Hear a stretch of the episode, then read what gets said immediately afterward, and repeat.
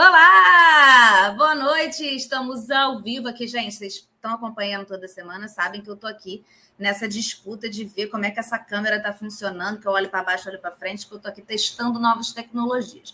Mas muito obrigada a você que está aguentando esse processo, está aqui com a gente toda semana, aqui no Pela Lente, esse programa que é semanal, estamos aqui toda terça às oito da noite sempre com alguém que tem alguma coisa muito, muito boa para nos ensinar, tem um bate-papo legal. E hoje eu nem, nem sei, gente, eu estou muito nervosa para hoje, porque hoje é pessoa poderosa.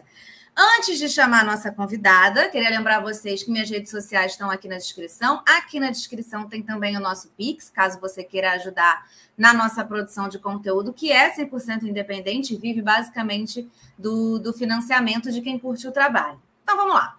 Dessa vez, eu converso com ninguém mais, ninguém menos, desta mulher, que é a presidente da Comissão de Direitos Humanos da, da Alerj. Beijinhos. Estamos, estamos muito importantes, Brasil. Ela é favelada, socialista, feminista e está na luta pela garantia dos direitos fundamentais da população fluminense. Ela é fruto da política de cotas, estudante do curso de Ciências Sociais da UERJ e toca um mandato como deputada estadual com uma política de manter um pé na institucionalidade e um pé também fora dela, mil pés fora dela realizando uma atuação parlamentar com participação popular e coletiva e vocalizando as lutas dos movimentos sociais. Pode entrar, Dani Monteiro. Opa. Boa Gente, noite. Super boa fora de foco. Acho que ó, tô num foco. Não tô num foco. Gente, me escutem. Se eu tiver fora de foco, vocês escutem. E é isso. Obrigada, viu, Dani? Opa, boa noite, Manu. Boa noite, todo mundo. Prazerzão estar aqui. Vamos lá. Estou muito, muito feliz de você ter aceitado o convite. Estava falando aí com você nos bastidores. Sou fã do seu trabalho, fã do que você faz, e estou muito feliz de poder te conhecer melhor aqui hoje no bate-papo, porque você sabe que eu vou a fundo a vida da pessoa. Eu quero saber todos os detalhes da vida da pessoa, que é uma coisa fofoqueira que eu tenho.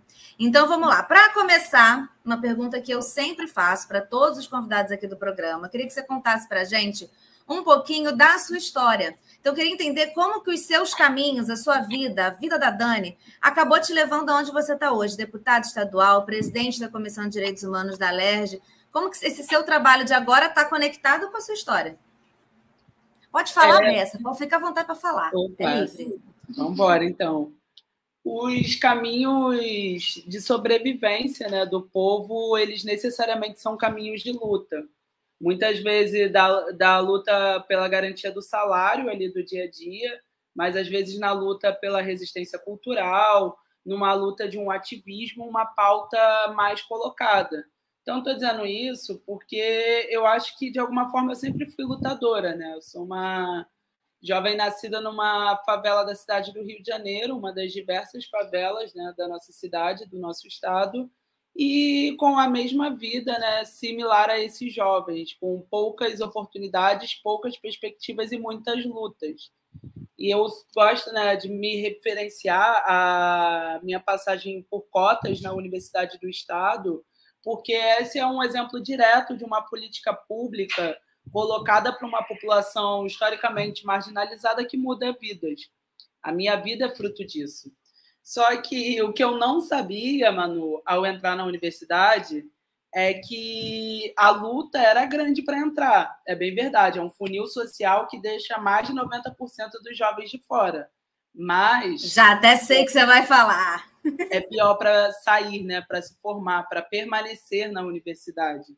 E essa luta por permanência estudantil, a luta por, pela dignidade do cotista na universidade, me levou às lutas pela cidade, me levou ao Partido Socialismo Liberdade e alguns anos mais à frente, de muita militância, é, me leva a uma candidatura em 18, que foi a minha primeira candidatura a deputado estadual e também é eleita e estou atuando nesse primeiro mandato. É isso, né? Sua vida acaba que seu trabalho acaba sendo mais bem realizado pela sua história, porque eu acho que é isso, é a gente como a gente ocupando os postos de poder, né? Assim, a gente começar a mexer nas estruturas de dentro. Vamos falar mais sobre isso. Mas antes, eu queria que você dissesse assim, deixasse claro para a gente o que são direitos humanos. Sim. Direitos humanos é um grande guarda-chuva de muitas lutas, né? ele representa, de alguma forma, o um acúmulo de séculos de luta de diversos povos racializados, colocados né, em disputas territoriais, em disputas é, políticas, econômicas. Então, ela representa é, alguns séculos né, de luta numa perspectiva de reorganização mundial. Então, na perspectiva da construção das nações, da ideia de países, da, da ideia das nações terem pactuações comuns, existem diversos tratados, né? mas existe o, o, o, grande primeiro tratado que orienta o que são os direitos humanos. E os direitos humanos é a garantia daquilo que é o mínimo para a dignidade humana. Então, há a Declaração Universal de Direitos Humanos, que ali são listados pontos. E não existe caviar, não existe cascata de camarão na lista, mas existe saneamento básico, o direito à renda, o direito à moradia, o direito a convívio em sociedade, o direito ao exercício da cidadania. Enfim, há ali diversos direitos realmente básicos e fundamentais, e é isso, muitas vezes, na maioria das vezes, negligenciado pelas nações. Então, por isso que, embora haja essa conformação do que é direitos humanos, essa declaração universal, a luta pela efetivação dos direitos humanos para todos, ela se mantém. No reconhecimento de que se todos somos humanos, todos merecemos direitos iguais. Sim, e aí é isso, né? Esse é o discurso que a gente tem, que a gente ouve, que a gente sabe que está lá na declaração. Mas aí, qual que é o seu trabalho no dia a dia, rotina, como presidente da Comissão de Direitos Humanos da LERJ, para fazer isso valer aqui no estado do Rio de Janeiro? Então, é, objetivamente, né, os direitos humanos eles são basicamente um marco daquilo que não é realizado. A gente não olha a régua, a régua dos direitos humanos na positiva, e sim, e infelizmente na negativa. Então, num estado como o nosso, né, saindo um pouco dessa definição mundial, mas num estado como o nosso, existem inúmeras, cotidianas, centenas, diárias e diversas violações de direitos humanos. Então, desde ocupações que são feitas né, por pessoas que não têm acesso à moradia digna e lutam pela, pela, né, pelo direito de ter uma terra e um território, até a luta por garantia de direitos humanos aqueles imigrantes que pedem aqui o asilo humanitário, né, os imigrantes que não são voluntários. Então há um arco de atuação enorme dos direitos humanos e é um, um pouco, né, muito resumidamente, do que a gente faz na Comissão de Direitos Humanos da Alerj. A gente é, tem um atendimento que funciona de segunda a sexta lá na sede da Alerj. Temos o nosso Zap da Cidadania, que funciona basicamente recebe mensagens 24 horas, mas funciona, responde em horário comercial. É, e temos os nossos atendimentos em loco, a nossa busca ativa. Eu mesmo, é, essa semana, vou para Petrópolis, né, em, em decorrência né, da tragédia que lá acontece, mas já tenho visitas para todo mês de março marcado para diversos municípios do interior, porque é isso, né, também. Direitos humanos pensar, pensado na perspectiva do Estado inteiro e não apenas da região metropolitana. Total. É, e, e, eu estava aqui pensando que, enfim, é, papo dos bastidores, a nossa conversa, é, ela não ia acontecer hoje, ia acontecer semana passada, mas o estado do Rio de Janeiro é um estado em que é isso, né? Imagino você, como presidente da Comissão de Direitos Humanos, todo dia, o tempo todo. É... Só os casos mediatizados já são muitos, né? Imagino como não é o seu trabalho no dia a dia, né? Assim, a agenda deve estar lotada. Aí fiquei pensando aqui agora, enquanto você está falando, como que é carga mental mesmo para trabalhar com isso? Assim, tipo, você chega em casa como depois de ver, viver e tentar ajudar e fazer seu trabalho diariamente? É realmente um exercício cotidiano de empatia e de né, o olhar ao próximo, né, o olhar mais total, porque uma das coisas, né, uma das armadilhas da luta de classes é a perspectiva de que quanto mais você caminha, né, galga naquela famigerada pirâmide social e econômica, você é, é convidado a nunca olhar para baixo, a você olhar para o lado, para o entorno. Porque aqui, por exemplo, o movimento negro fala muito sobre o embranquecimento das pessoas, é, é do, da população negra, porque necessariamente quando você ascende é a partir de espaços de poderes, e espaços de poderes são dominados né, pela, pela mentalidade, isso não é sobre pessoas, mas sobre estrutura da branquitude.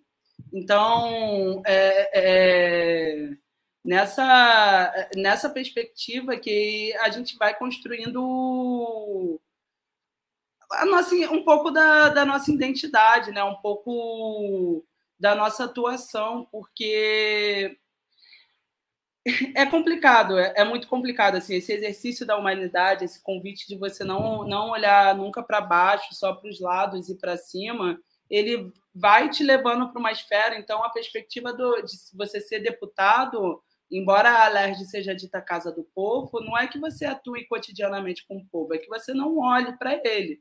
Porque quando você vive no mesmo patamar, você está suscetível às mesmas violências e miserabilidade. Agora, quando você vai para um outro patamar, é para que você não olhe mais para esse. Então, o exercício dos direitos humanos, eu acho que para nós ali é também o exercício da luta, da perspectiva de uma luta socialista, né? Que é onde a gente se localiza e se reivindica. Então é difícil, é extenuante. Às vezes eu chego em casa, vou molhar as plantinhas, vou jogar um videogame, pegar uns joguinhos de celular que derrete a bateria do celular, mas é isso, é melhor derreter a bateria do celular do que a nossa saúde mental. Mas é isso, a gente vai lidando da mesma forma que as pessoas, quando elas têm um dia estressante de trabalho, o que fazer né, quando chega em casa. E acho que os nossos dias estressantes são todos os dias, né? Todos os dias a gente lida com a barbárie, com a violação mais cruel e desumanizante, assim. O... Enfim, vamos conversando aí, mas é porque é, é, muita é muita violência também, não é só ausência de salário, é fome direto, sabe? É, são sempre os patamares mais baixos de violação. Né? E eu acho também que se a gente perde essa capacidade né, de, de sentir, né, de se sentir triste, de, de, de ter isso, é, a gente deixa de ser humano também, né? Então, assim, é, é, tentar equilibrar, porque eu acho assim, eu fico pensando um pouco de quando eu trabalhava em redação. Jornal... Eu trabalhei grandes três meses em redação jornalística e descobri que não era para mim. Mas eu fiquei pensando que, tipo, a gente tem um chefe, né, pressionando e tal. A gente tem muita chance de a gente ter que entregar o trabalho e, e perder a humanidade que tem em algumas pautas. É um exercício diário também você tá ali. Então, assim, é, é a gente ser humano e a gente ser humano a gente também cai, né? Então a gente tem que cuidar da nossa saúde é um, um, uns pratinhos que a gente equilibra, né? E aí, meio a tudo isso, como se isso já não bastasse, como se já não fosse difícil o suficiente, existe muita gente que diz que direitos humanos são para humanos direitos. E que essa galera dos direitos humanos só defende bandido. Tipo, Dani Monteiro apenas defende bandido. Não tem como. Aí eu queria que você me explicasse um pouquinho os problemas dessa fala, porque eu acho que elas, além de demonstrar profunda ignorância sobre o seu trabalho, elas ainda são muito classistas e racistas, né? Sim. Eu não defendo bandido porque eu não defendo Bolsonaro. Então, né, só para limpar o meio de campo antes de começar a resposta. E eu acho que vou começar também citando, tem um jurista, não que eu goste muito de juristas, mas eu acho que esse especificamente vale a pena ser citado, que é o Valois, é um juiz lá do Amazonas. É... Valois ele traz essa perspectiva do, do que, que é bandido, né? Porque bandido, ela não tem, por exemplo, uma tradução em nenhuma outra língua.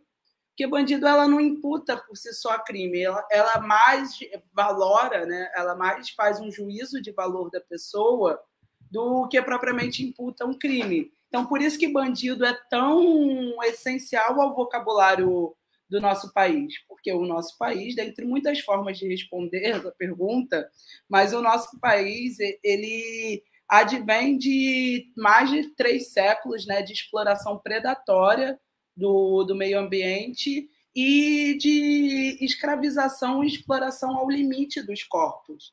E quando a gente rompe com esse sistema, na verdade, a gente não, não cria, né, não promove ruptura com as estruturas dele, prioritariamente. Então, o nosso país ele tem muita dificuldade de reconhecer o direito do outro.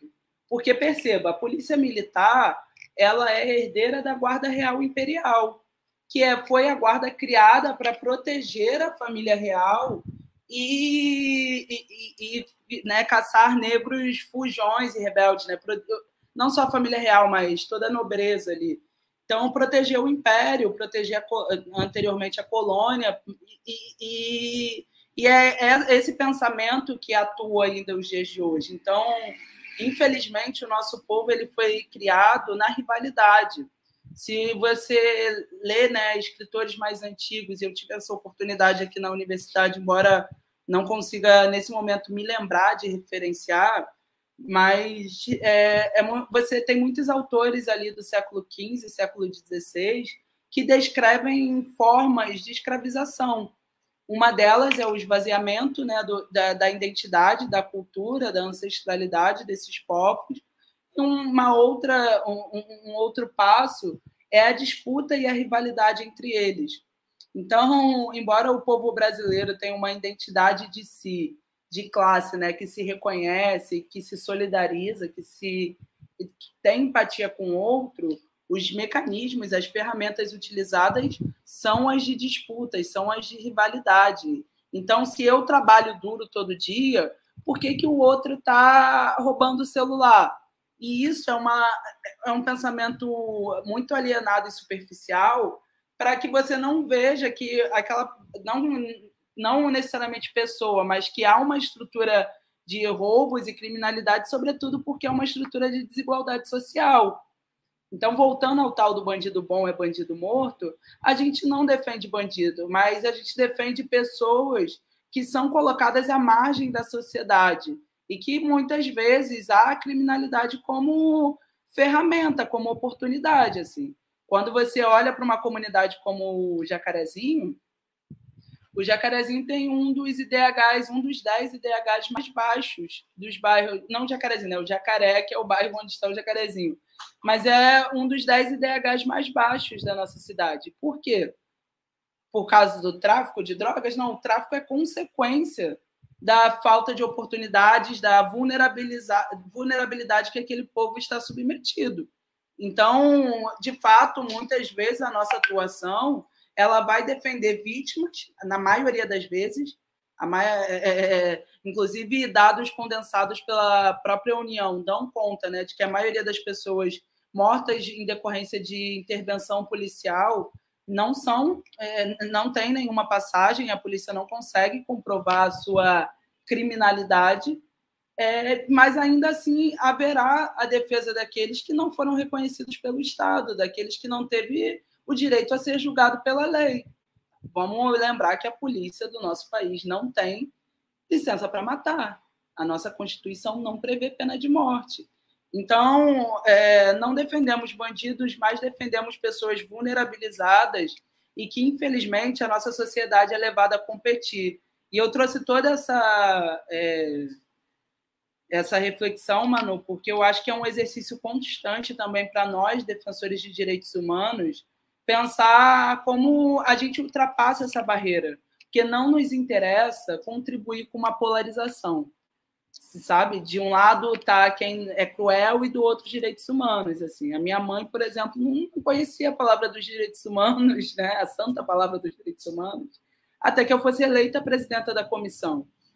Se perguntassem para minha mãe na rua, não, sou contra. E aí você já vai, sabe? O discurso hegemônico ele chega muito antes do nosso. Então, é um exercício constante também entender por que, que as pessoas falam que bandido bom é bandido morto. Não, pois é, e o bandido bom é bandido morto, né? Que acaba, fiz questão de botar isso na pergunta, ele tem endereço certo e cor certa, né? Porque ninguém fala bandido bom é bandido morto para o Bolsonaro, ninguém fala para uma galera toda branca de elite que, gente, as, quando a gente fala maior apreensão de armas do Rio de Janeiro, não foi em favela nenhuma, sabe?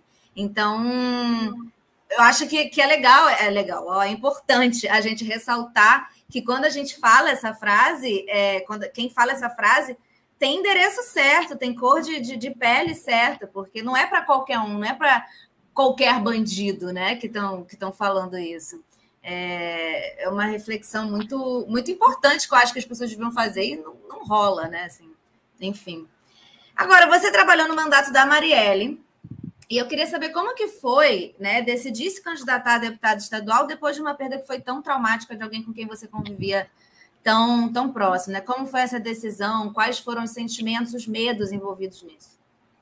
A decisão ela é anterior, né? Obviamente que ela tem esse marco, né, também da, da execução da nossa companheira, então há uma redecisão a ser tomada mas ela advém anteriormente, inclusive, da perspectiva do quanto é preciso criar uma nova esquerda brasileira, né? E, e, e, essa perspectiva também de novos atores sociais. A gente tem um, um, quadro, né, seja da política institucional, mas até mesmo da, de muitos movimentos sociais, de uma, um padrão né, daqueles que dirigem, daqueles que organizam esses espaços.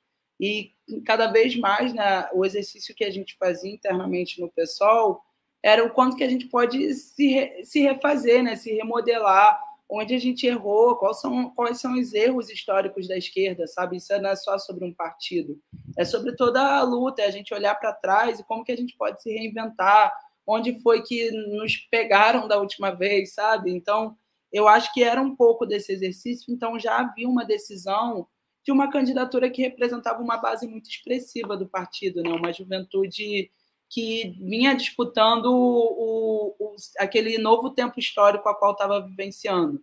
E eu referencio isso muito no ciclo dos mega eventos aqui do nosso estado. E o quanto que as Olimpíadas, a Copa e todas as lutas sociais dali representaram toda a formação política de uma geração. E era um pouco disso. Mas, infelizmente, e, obviamente, essa decisão ela foi totalmente revista e repensada a partir da execução da Mari. E, assim, é, é humano, né? Já que estamos falando de direitos humanos, é humano sentir medo, é até um direito humano sentir medo. E eu acho que isso traz um pouco dos nossos limites do que do, do até onde a gente vai, né, como normal. E dali em diante não foi normal. Então essa campanha que já tinha é, um pouco dessa significância, ela toma um contorno mais urgente, né? Porque já era por centenas de milhares de mortos é, genocidados pelo, por esse Estado.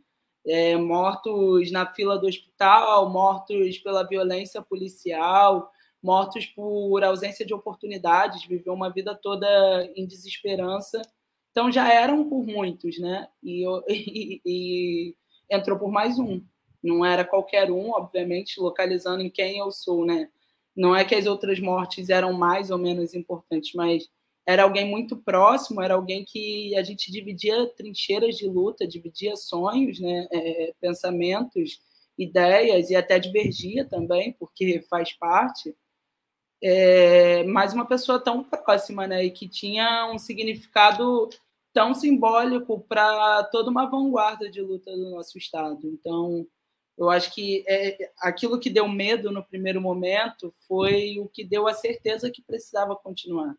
O que, o que eles queriam era nos silenciar, e o que a gente não podia dar para eles era o nosso silêncio. Então, vamos lá colocar a boca no microfone, andar pela rua toda e vamos eleger, e estamos aí. Boa, e aí a gente já tem aí quase quatro anos, né? Do seu mandato, três anos e pouquinho. Queria saber quais você acha que foram as suas principais conquistas como deputado estadual. Primeiro chegar lá, né? Nunca foi sorte, sempre foi muito trabalho duro e algum aporte espiritual, obviamente, porque nos cuidamos sempre dos nossos caminhos. É... Mas chegar lá já foi uma primeira vitória é, a gente não, não fez um levantamento preciso, né? Mas é provavelmente o primeiro mandato de uma, um jovem negro, né? no caso de uma jovem negra, a chegar num parlamento, numa assembleia, que são os parlamentos estaduais ou o, o federal. Então, isso por si só já foi uma grande primeira conquista. E a gente fez logo no, no primeiro dia, é, deu abertura, deu início à nossa comissão especial da juventude, que trazia esse marco muito grande de não existe o jovem na política, não existe o jovem na, aqui representado no parlamento, não existe na Constituição, não existe a ideia desse segmento, dessa fase da vida que é tão importante, porque o jovem ele não é criança, mas ele também não é o adulto. E existem questões pertinentes. Quando a gente fala de política pública, por exemplo, de acesso ao primeiro emprego, ele é para a juventude. Ele é essencialmente para a juventude. Então, se você não pensa essa faixa etária especificamente, você não pensa acesso à universidade, você não pensa formação, você não pensa é, qual, qual mão de obra, né? onde esse jovem vai contribuir né, para a organização social, pensando que a gente vive uma boa sociedade, não uma sociedade capitalista, mas enfim trazer esse debate. E foi uma comissão muito muito marcante na história da LERJ, porque trouxe novas metodologias, trouxe a participação da juventude. O nosso relatório final e todo o nosso trabalho de levantamento de pesquisa para traçar esse diagnóstico da juventude fluminense e propor recomendações, ele foi construído pelos jovens. A gente teve mais de 200 voluntários na comissão, que eram do estado inteiro. Então, esse foi um primeiro marco para a gente muito importante mas a gente teve uma atuação muito forte na casa, né, em diversos sentidos. Então, fomos eh, muito muito resistentes ali na no que eu chamo de zaga, né? Deixar não retroceder numa conjuntura que a extrema direita, que Bolsonaro e o bolsonarismo chegaram. Então, conseguir com que a extrema direita não mexesse na lei de cotas da, da, do Estado, das universidades do Estado, conseguir que é, é, é, não houvesse a criminalização da universidade, a destruição da autonomia universitária e demais pautas conservadoras, né, foi muito importante. Mas a nossa atuação legislativa também é uma coisa que me orgulha assim, bastante, porque a gente tem mais de 100 projetos protocolados. Obviamente, não vou falar de todos eles aqui, mas dá para conferir nas nossas redes, dá para conferir no próprio portal da Alerj mas temos mais de 100 proposições e não, não tenho o placar exato no momento, mas alguma coisa em torno de 15 a 20 leis já protocoladas e sancionadas. E aí a gente tem muitas vitórias. Tem a vitória da garantia da aprendizagem aqui no Estado, que é, é efetiva, né? pensando nessas políticas para a juventude, efetiva aprendizagem no Estado e essa aprendizagem em loco, que é o estágio remunerado, mas que é também a educação na escola formal. Então, isso para a gente foi muito bom, porque abriu 40 mil vagas de aprendizagem no Estado, com a normatização da lei nacional. É, tivemos muitas políticas para as mulheres, assim, de deixar a, a, direita da casa sem ter como argumentar, assim. Porque é, é, aquele exercício que eu falei lá do bandido bom, bandido morto, sabe? É, é, é de agora também, porque a polarização ela favorece aqueles que empobrecem o debate. Não que seja uma responsabilidade nossa qualificar e elevar o debate sempre, mas entender que há ali o esvaziamento do debate. Então, beleza, não precisa. Não vou, até porque a Assembleia Estadual, infelizmente, ali a gente não vai, por exemplo, trazer a legalização do aborto na pauta, não tem como, isso é matéria nacional, ok? Mas você é, por exemplo, a favor que as mulheres vítimas de violência tenham condições de denunciar. Então, a gente é autora da lei que é, institui né, o funcionamento ininterrupto, 24 horas das DEANs. A gente é, é, faz todo um levantamento da onde no Estado deveria ter DEAN, de acordo com o tamanho populacional, e indica para o governo todos os lugares, quais são os municípios ou em que bairros dessa capital deveriam haver DEANs, porque tem uma norma técnica né, que padroniza. E, curiosamente, os municípios que são pico de violência doméstica no nosso estado são aqueles que não têm a, o respeito à norma técnica da DEAN. Não que a DEAN impeça a violência doméstica, né? não é esse, nessa é analogia que eu estou fazendo, mas a, o Estado precisa for, fortalecer né, as políticas públicas de acolhimento, de acolhimento e denúncia dessas mulheres. Então, tem pauta de mulheres, tem é, combate ao assédio nos estádios, tem o debate de segurança alimentar nas escolas, tem é, é, proposição que prevê é, é, uma campanha né, de, de informação sobre o período da ditadura e o exercício da democracia no nosso país, inclusive o emplacamento dos locais de tortura, né, para que a gente entenda e saiba que aquele prédio histórico que a gente vê ele já foi palco histórico também, né, de violações de direitos humanos. Então, tem muita coisa, assim, tem muita coisa mesmo. A gente é muito feliz por essas proposições, porque lá na LERJ me perguntam muito onde você tira essas ideias, assim, de onde saem essas proposições? E elas vêm desse, dessa escuta cotidiana e ativa do movimento social. Elas são ideias que circulam, às vezes, há décadas no movimento e nunca tiveram voz ou oportunidade dentro das casas legislativas. Então, é, é, é, um, é um pouco por aí, assim. Enfim, tem muita coisa marcante. Tem, eu fui juíza do Tribunal Kipitmovitz, eu, eu fui uma das dez juízas, um dos cinco deputados, e eu fui votada pela casa, sabe? É, é, é, são 70 deputados e eu precisei de pelo menos 30 votos para passar. Então, esse exercício de ir lá explicar por que, que era importante ter a perspectiva, não é só a esquerda, não é um debate ideológico, mas ter a perspectiva dessa representação social também no impeachment e convencer deputados de direita, de extrema direita a votarem. É, é, é, tem também ser barrada, tem violências aí no meio também, nem tudo são flores, mas de fato emoção nunca faltou. Gente, quem quiser mandar perguntas para Dani, é só botar aqui nos comentários, aqui no YouTube. É, você falou de, né, do bolsonarismo e de, de como essas disputas acontecem mesmo que a gente não tem, a gente tente não fazer com que a polarização ganhe força. E aí estou me lembrando da entrevista que eu fiz com o Tarcísio aqui no, no, no canal, Tarcísio Mota, vereador da cidade do Rio de Janeiro. Quem quiser só voltar umas entrevistas, tem entrevista com ele. E aí ele estava falando, né? Eu perguntei um pouco, né? Pô, a gente tem Carluxo, a gente tem, enfim, uns outros dois ou três nomes, que eu perguntei como que era, rotina, dia a dia. E ele falou que, né, esses dois nomes que ele citou, eram pessoas que serviam muito para fora, mas na casa não faziam barulho, não, não aconteciam muito, não estava nem sabendo o que estava debatendo, era a gente fazia barulho para fora.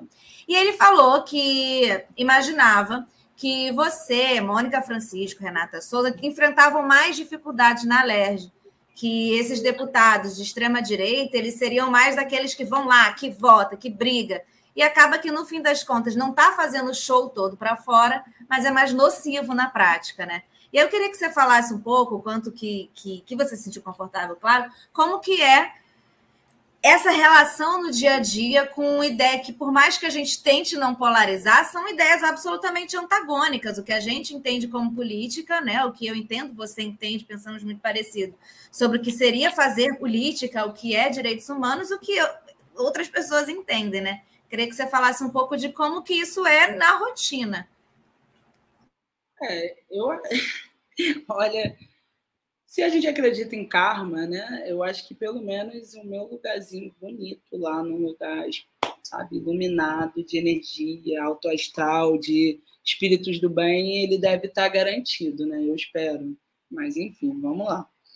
Aqui é, é, é difícil, assim, Emanuel. É, é, é bem trabalhoso, mas eu acho que essa também é um pouco da inovação política que a gente fala, né, desses outros corpos ocupando a política. Porque, perceba, né, a lógica né, da, é, do, da política tradicional, da velha política, é uma política muitas vezes coronelista, territorial, né, miliciana, dentre muitos elementos. O, a margem de erro é que nesse, nesse sistema vem efetivamente pessoas que nasceram ou cresceram em territórios periféricos.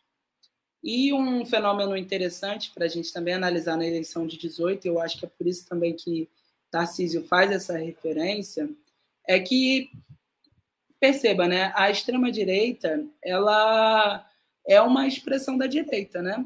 É, significa que O espaço que ela ocupou na eleição de 18, embora foi uma grande derrota para a sociedade como um todo, ela é prioritariamente uma derrota da direita versus a extrema-direita. Por que, eu estou falando isso? O, a candidatura da esquerda, que à época era representada ali pelo Haddad, é, ela era. Ela teve 50% dos votos, praticamente, né? ela teve metade do eleitorado. Então, quem perdeu espaço, por assim dizer, em 2018, quem deixou de ser, eh, ser eleito, foi a direita tradicional. E um fenômeno que eu, pelo menos, percebo na LERJ é que, de fato, ela trouxe mais expressões da classe média, e eu falo da classe média, média mesmo, assim, bem média, e da, da própria periferia.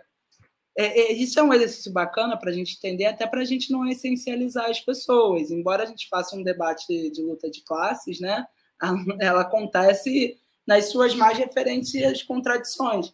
Estou falando tudo isso, nananã, nananã, nananã, porque é, é, isso dá um convívio um pouco estranho, no sentido que os debates, por exemplo, eles não são realmente ideológicos da perspectiva conceitual acadêmica. Eles não são debates profundos. Os exemplos utilizados não são de dados de pesquisas comprovadas. Eles vêm muitas vezes da experimentação empírica né, das pessoas, das vivências delas. E aí eu acho curioso, porque você vai ouvir, por exemplo, de um deputado de extrema-direita, que foi inspetor, da, inspetor de DEAN, que ele já ajudou muitas mulheres que chegaram na delegacia e que foram vítimas de violência, realmente desoladas, mas ele também já viu é, muitas mulheres fingindo denúncias, é, tentando prejudicar o, o, o, o, homem né, a qual ela imputa a denúncia. E aí é, é, é, óbvio que a gente pode trazer né, uma resposta que é coerente e é correta de ser um machista. Você reclama de um possível erro de uma política pública que tenta atender setores vulnerabilizados, mas nunca reclamou da política majoritária que privilegia sempre a mesma classe e o mesmo gênero, né? Assim, só para começar. Mas aí você também pode tentar debater e entender, porque traz ali uma vivência. Não é a vivência que você concorda, não é a vivência, talvez eu não teria, eu não, não seria inspetora nem mesmo de uma DEAN, é, não seria quadro da segurança pública, mas uma experiência ali. É, é, é, não dá para desprezar tão diretamente. Então, isso tudo é porque eu tenho uma necessidade de contato, de convívio, de conversa cotidiana. O, o, os embates eles vão acontecer e, e, tem debates que eles não vão chegar ao final e a gente ali ocupa uma posição extremamente minoritária. Então, muitas vezes o, o, o papel que nos cabe é o único exclusivamente o da denúncia. A gente não tem capacidade de, de fato, mudar ali o cenário mas a gente precisa ir tentando, porque atrás no placar também a gente já está. Se eu não vou conversar para ir para o tribunal do impeachment do Witzel, eles ficam tranquilos na posição de nós somos maioria, nós somos o Estado, nós somos a lei e a ordem, nós somos o que é certo, e vocês são que são errados. A gente começa atrás, começa muito atrás. Então, é um exercício constante de paciência, de escuta, é difícil, mas também de debates. E, e, e a gente sente o, o, debate chegando assim. Beleza, não vai ter a palavra gênero, mas tenta proibir, então, toda a política pública de mulher que precisa chegar no Estado, sabe? De, de equidade que precisa chegar no Estado. Não tem como. Então, não, não foi o que eu falei, só para fechar, eu repito.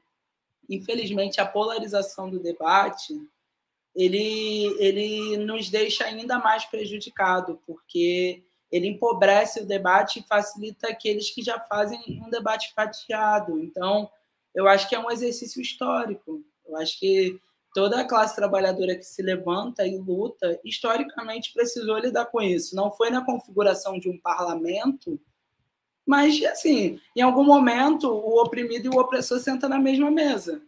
Para negociar, nem que seja o final da guerra. Olha, os, o nosso sonho é chegar no momento que a gente fala: os oprimidos ganharam. Oi, vocês vão. Que a gente chegue para dar as cartas na mesa. Mas, assim, historicamente, um momento que, e aí? Quem ganhou, quem perdeu, o que, que vai acontecer com cada lado? Isso vai acontecer. E a gente precisa fazer esse exercício histórico de passar por isso. Se a minha saúde mental, se a minha capacidade de me ver política foi embora por causa de meia dúzia de abobrinha de bolsonarista, eu, sabe, tudo bem falhar, a gente é humano, tudo bem. Mas, assim, quem perde é a gente sempre. Eles eles estão sempre ganhando e quando a gente ganha, eles ainda ganham em cima da gente alguma coisa. Então, perder é perder dobrado. Não, não dá, assim, não dá.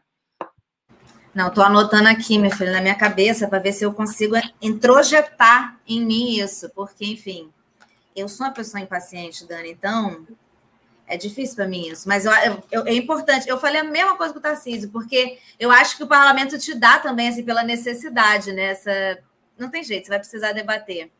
E eu estou aqui tentando introjetar na minha cabeça que vai dar certo isso, que eu vou começar a debater com as pessoas ao invés de ficar com raiva. Mas você, eu queria que você me dissesse, porque você falou aí, né, que eu acho que o parlamento te dá também ainda mais essa, essa necessidade, consequentemente, você vai aprimorando essa característica. Eu queria que você me dissesse um pouco quem era a Dani lá em 2018 e quem é a Dani hoje, depois aí de três anos de trabalho, três anos e pouquinho de trabalho no parlamento mesmo, ativo como deputada. Olha, é, é, essa pergunta vai né, para caminho de uma subjetividade enorme, que eu acho que parte dela só tratando na terapia mesmo, ou similaridades. Eu acho que não cabe exatamente na resposta.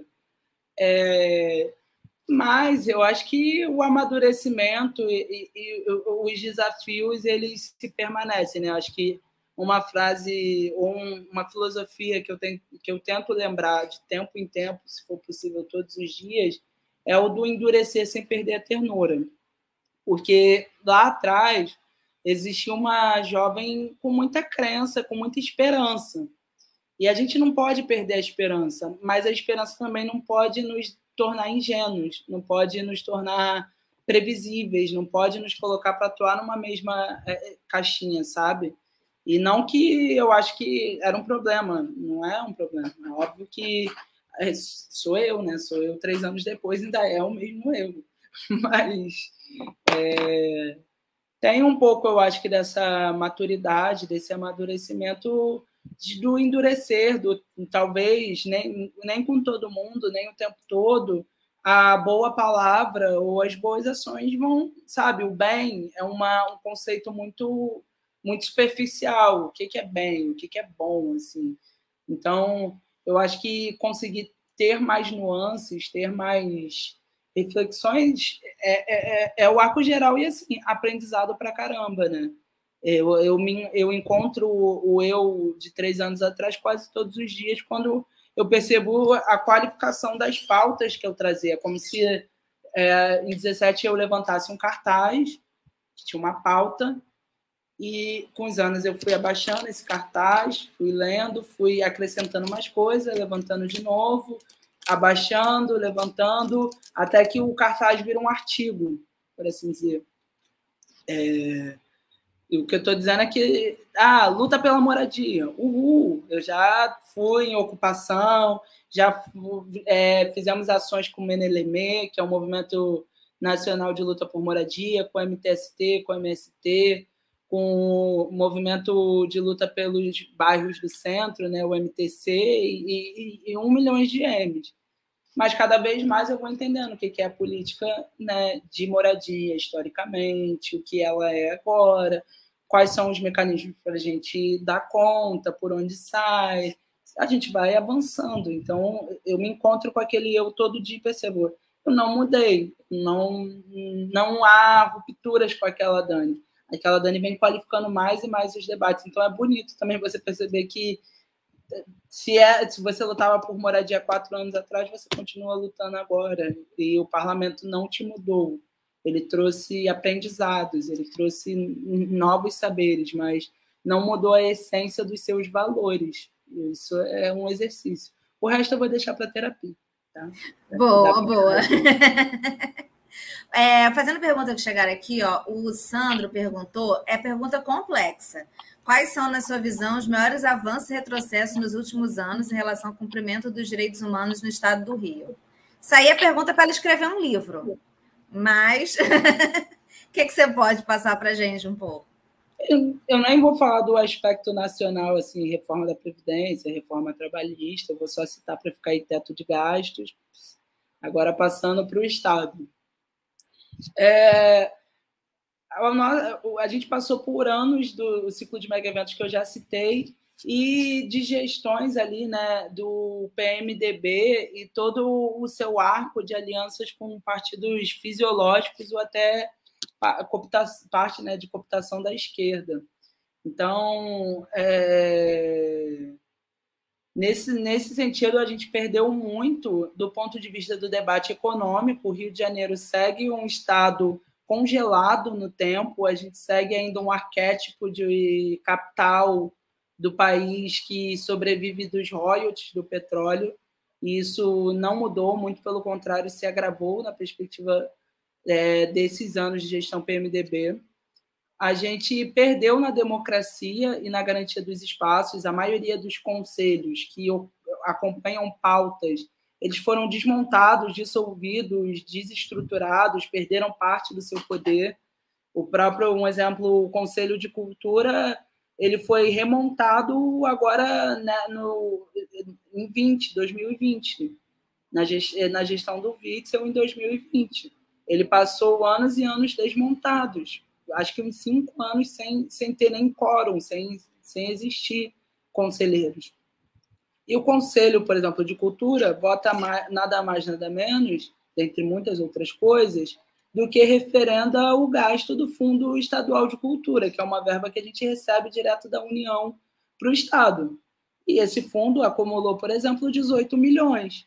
Então, enquanto existia a política repressiva, né, promovida por aquele nefasto do filho do Bolsonaro, não sei se é 01, 2, 3 ou 4, que eu perdi a conta ali, mas o Flávio Bolsonaro, enquanto ele fez legislação para retirar, né, os, os, eh, eh, retirar os artistas de rua, os artistas populares dos vagões de trem e metrô, o fundo estava parado, sem poder usar que poderia ser recurso para editais, para uma série de políticas de fomento da cultura.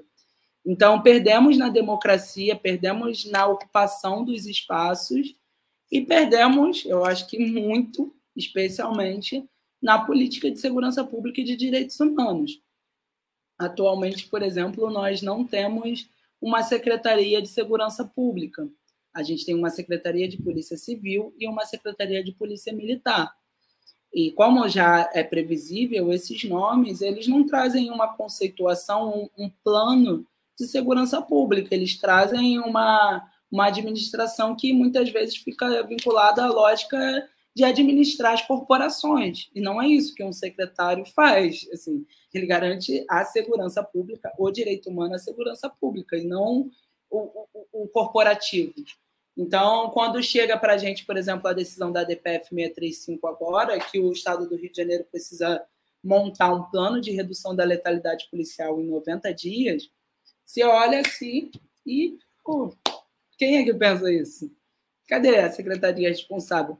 É óbvio que vão estar essas duas secretarias, mas assim, sabe? Então a gente perdeu muito. É, é, tem todo um processo de construção de milicialização da tropa, de pouca transparência, e aí você mistura, né? É difícil a gente ver as pessoas da segurança como trabalhadores, mas anos e anos sem reajuste salarial, sem direitos trabalhistas conquistados, porque tudo que não veio para a educação também não foi para a segurança. O, o, alimentação sete anos defasados, alguns salários 12 anos defasados, concursados que não foram chamados. Isso tudo vai precarizando a ideia, o conceito de segurança que deva existir numa sociedade. E isso favorece a lógica de militarização, de operações pouco, pouco táticas, né? não tem um investimento na inteligência. O Ministério Público desmontou o grupamento, eu cito o Ministério Público porque ele tem a obrigação constitucional de fazer o controle externo das polícias. E quando ele desmonta o grupamento que é totalmente direcionado a isso, ele desmembra essa atribuição em outras formações táticas deles ali e dilui também, de alguma forma, esse controle e o conceito da segurança pública como um todo. Então, perdemos muito. Desatrelar o debate de direitos humanos à segurança pública é, em si, a principal derrota que a gente teve. A ideia de polarizar, não, segurança pública é isso aqui, e aí é isso aqui. Eu vou dar um exemplo muito imagético, que eu acho que é só, não só para mim, mas para todo mundo, que foi todo aquele plantão da Globo cobrindo a primeira UPP no alemão, na Vila Cruzeiro, aquela invasão.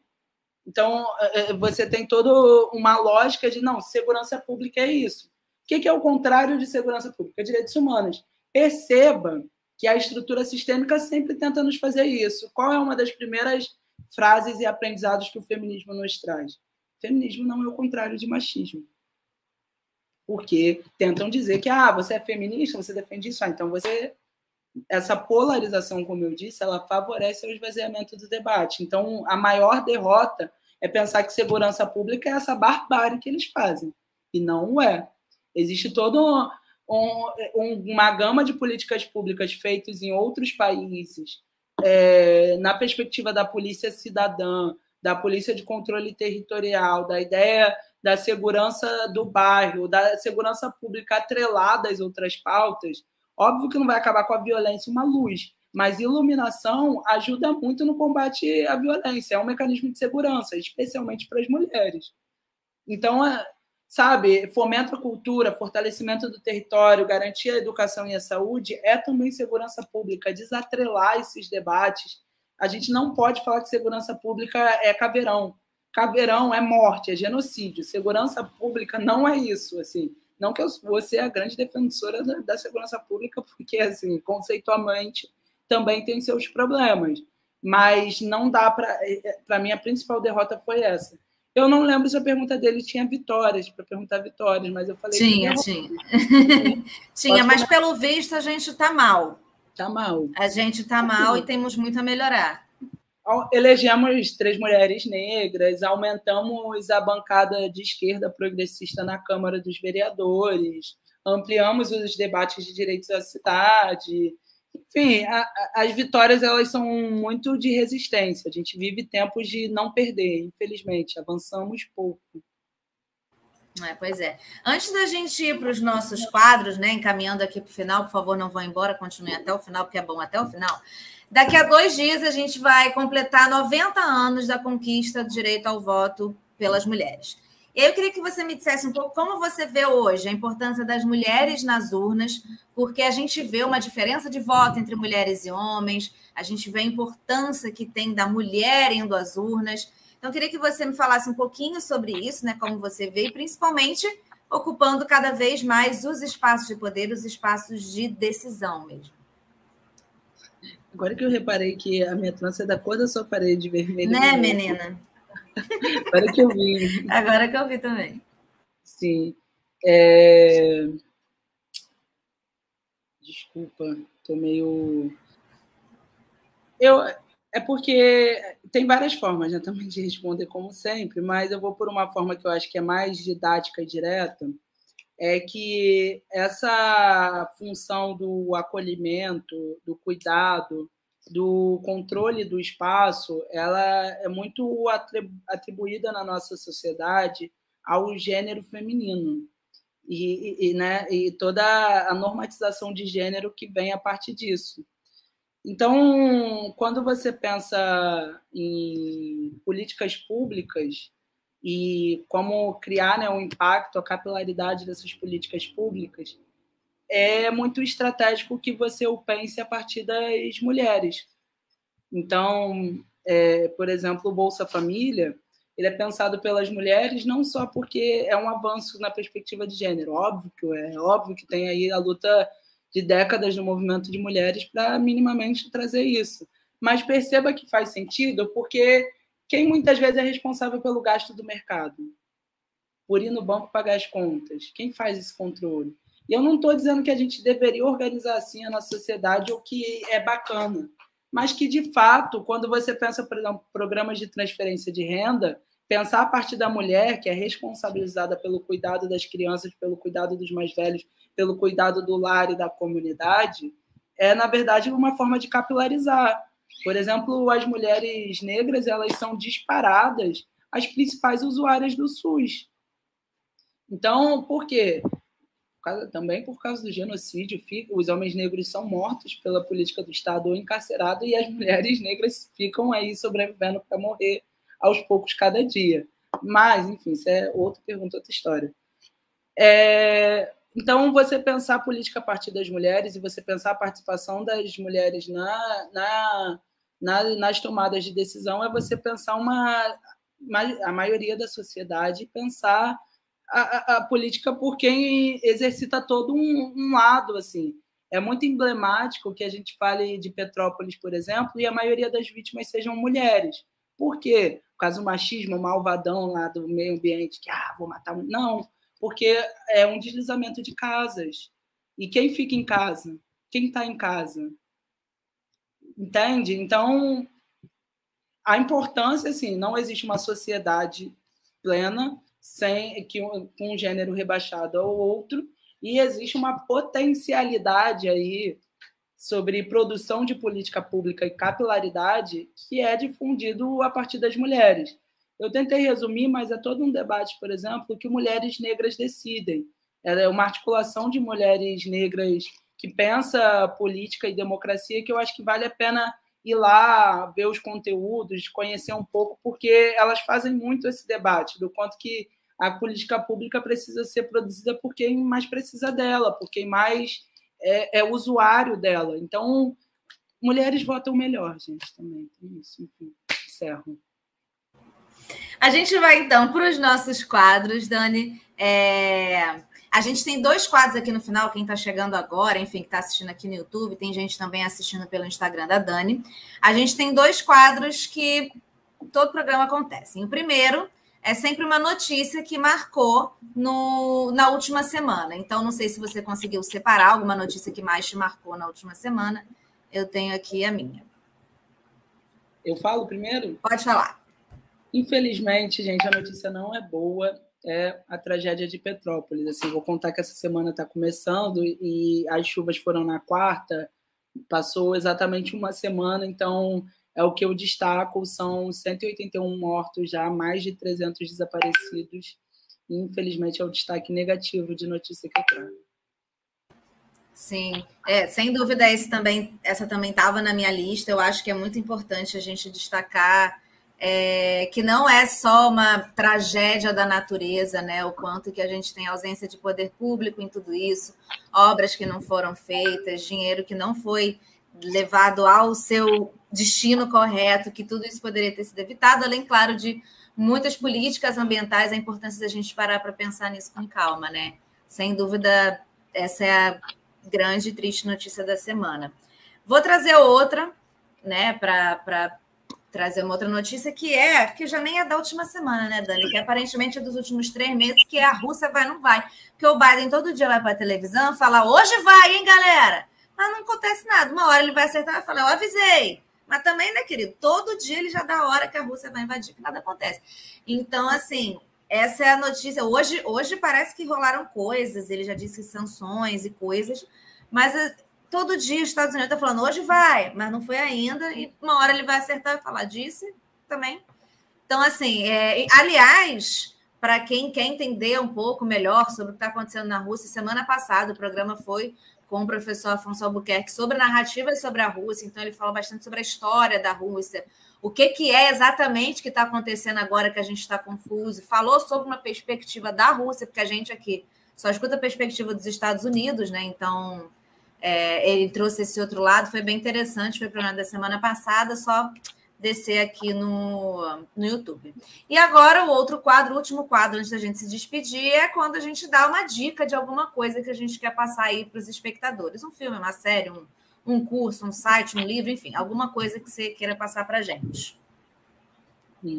Só para comentar, antes de comentar um pouquinho que você falou da sua notícia, é, o, os Estados Unidos perdeu mais e mais, vem perdendo a perspectiva da hegemonia mundial isso abre um flanco de quem vai ser hegemonia. Então, a experimentação que a gente está tendo da Rússia e, e, e Ucrânia e Estados Unidos é um estágio de pré-guerra que todo mundo está colocado. Assim, na verdade, tensões entre nações vão surgir é, em outros países também, porque é isso, os blocos políticos e econômicos eles estão se movimentando frente a essa perda de hegemonia. Então, enfim, debate para outra live, mas fica aí o comentáriozinho pocket. Sobre filme série, nossa, tudo é muita coisa, né? Muita coisa, mas e tem uma que eu gosto muito, que eu vejo quase todos os dias, é um dos meus desestressantes de saúde mental, que é uma série que tem no Netflix, são episódios curtos, que é A Origem do Sabor. Ela fala sobre toda a culinária chinesa e a perspectiva de uma culinária milenar, né, que aproveita todos os to, to, tudo do alimento e tem toda uma lógica, né, desenvolvida. Por exemplo, a industrialização dos alimentos ela vem chegando ali, mas a perspectiva de empregabilidade do povo chinês perpassa pela divisão fragmentada da produção, distribuição, cozimento e venda do alimento. Então, acho que é uma série bem bacana, porque até nessa coisa de geopolítica mundial, ela me ajuda a relaxar, mas ao mesmo tempo pensar.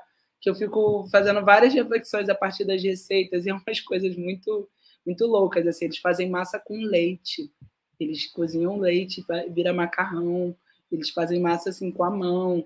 Tem regiões que eles usam o estômago do, do bode para cozinhar a carne eles enrolam linguiça na tripa, é, assim, é um troço, enfim, é muito instigante. Eu não sei, aliás, não sei não, eu sei que eu não teria coragem de comer várias das coisas, mas a ideia geral é muito bonita. Eles fazem a almôndega na porrada.